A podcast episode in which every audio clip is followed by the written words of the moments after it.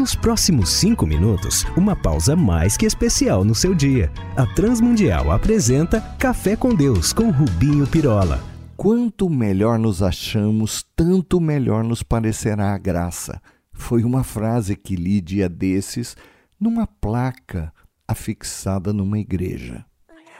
Ai, meu Jesusinho querido, eu nem bem me aprumei e vem essa ave agorenta estragar o meu dia. E ela é bem verdadeira. Muita gente, por ver-se menos mal, menos pecador, desvaloriza o que Cristo fez por todos nós lá no Calvário.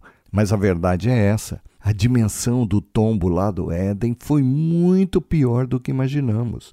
Para já, muitos ainda têm em mente que pecado diz respeito apenas a atos, como uma invejazinha, uma inimizadezinha, aquelas coisas que tabelamos concordemente que são atitudes condenáveis. Como azedar o café dos outros. Acertei?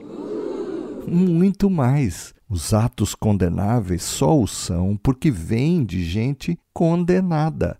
Ou, num português mais rasteiro, o problema é mais embaixo. Eita! Pode parar que este programa é ouvido por crianças e também as senhorinhas da minha igreja. Não. Quero dizer que o problema é que, sendo nós pecadores, tudo que sai de nós é pecado. Para, para, para, para. E explica melhor isso aí. Ok. No Éden, o problema é que fomos como que contaminados com algo que não era nosso. Que nós buscamos, é verdade, mas algo que vai além de atos, virou parte de nós. Então, o pecado, ou o erro de propósito santo programado por Deus pelos primeiros da raça provocou em nós um alcance bem maior. Primeiro, que o pecado nos atingiu no coração, de onde é criado, no cerne de cada um de nós. Daí que, mesmo que não façamos nada, não digamos nada, ainda assim seremos pecadores. Como uma árvore de laranjas nunca poderá produzir outra coisa que não laranjas, a não ser que seja transformada de natureza.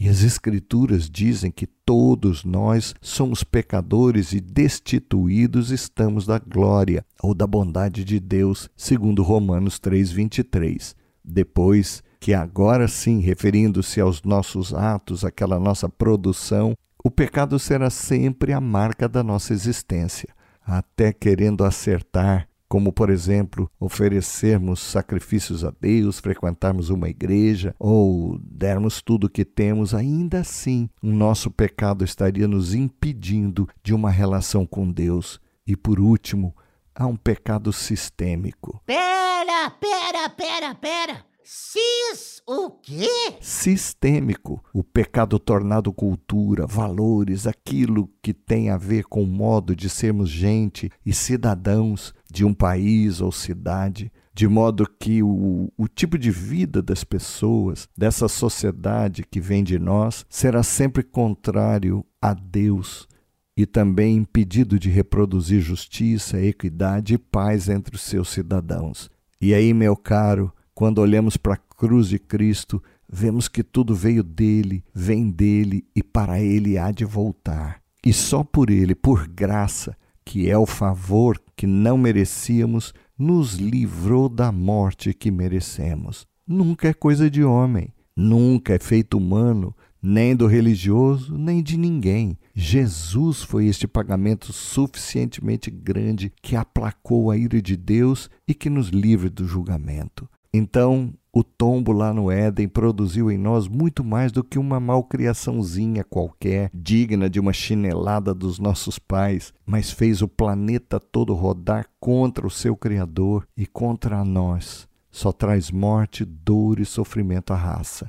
Então, tudo o que podemos fazer hoje é colocarmos o que de Deus ganhamos pelos méritos de Jesus e para ele vivemos.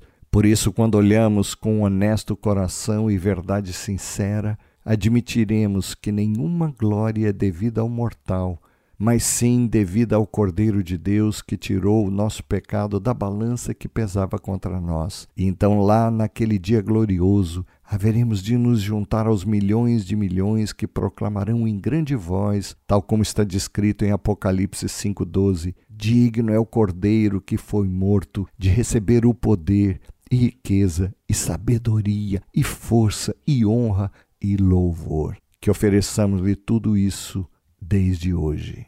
Vamos falar com Deus. Pai amado, obrigado por ter nos enviado o seu Filho para que o pecado que trouxemos lá do Éden e que tanto nos assedia e tanta destruição nos traz, dê lugar a uma vida santa que traga louvor e honra ao Cordeiro. E é em seu nome que pedimos-te. Amém. Olá, amigos. Escrevam para a RTM aqui ou lá em Portugal, trazendo a sua dúvida, sugestão, crítica, para que os possamos servir ainda mais. Um abraço nosso, meu e de toda a equipe que prepara este café.